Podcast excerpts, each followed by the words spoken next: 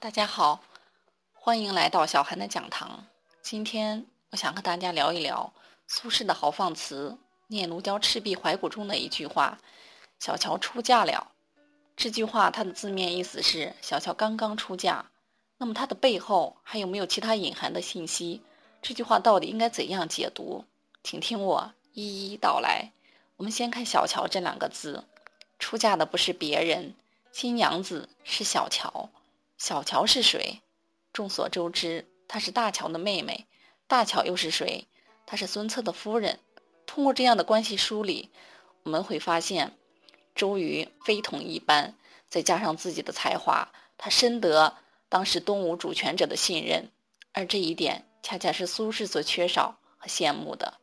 苏轼因为乌台诗案而被贬黄州，名义上是黄州团练副使，其实是没有任何实权。而且还要受到他人的监管。好，我们总结一下，小乔的背后暗示的是，周瑜深得统治者的信任和重用，恰恰反衬了苏轼怀才不遇，没有得到统治者的信任和重用。好，接下来我们再看“出嫁”二字，记得自己上高中时见到这两个字，脑海中马上蹦出一个问题。为什么不是出去的出，而是初次的初呢？这两个字在表达效果上有什么不同呢？很遗憾，当时我们的老师并没有讲到这个问题。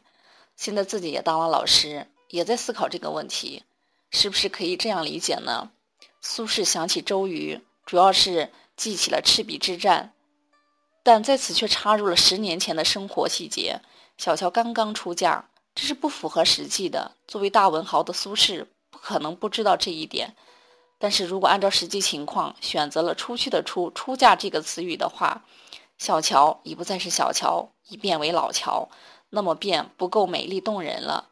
而周瑜同样也在变化，所以为了达到美女衬英雄的艺术效果，以小乔刚出嫁这一点更能衬托出周瑜的年轻有为、春风得意，足以令人艳羡。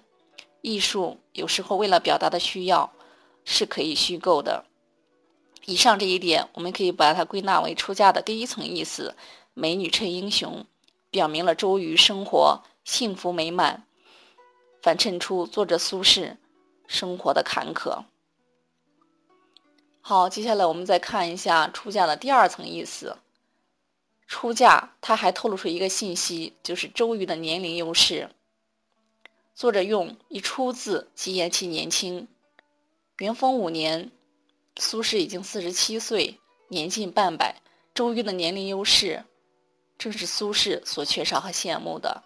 二者都有才华，苏轼、周瑜年纪轻轻，已功成名就，而苏轼年近半百，却功业未就。我们就可以把它归纳为，用周瑜的年龄优势来反衬苏轼的年事已高。我们再看最后一个字“了”。我上网查阅了一下，才知道原来“小乔出嫁了”这一句被历代的选家和注家集体误断了。东坡词原来应该是“遥想公瑾当年，逗号小乔出嫁，逗号了雄姿英发”。了在这里它是一个副词，全然也、整个也、活脱也。了这个副词，它被苏东坡用的极活，正如秦少游的“醉卧古藤阴下”，逗号了不知南北。也就是说，了这个词，它是可以放在句首。好，以上就是我对“小乔出嫁了”这五个字的解读，希望对老师们的教学有所帮助。朋友们，再见。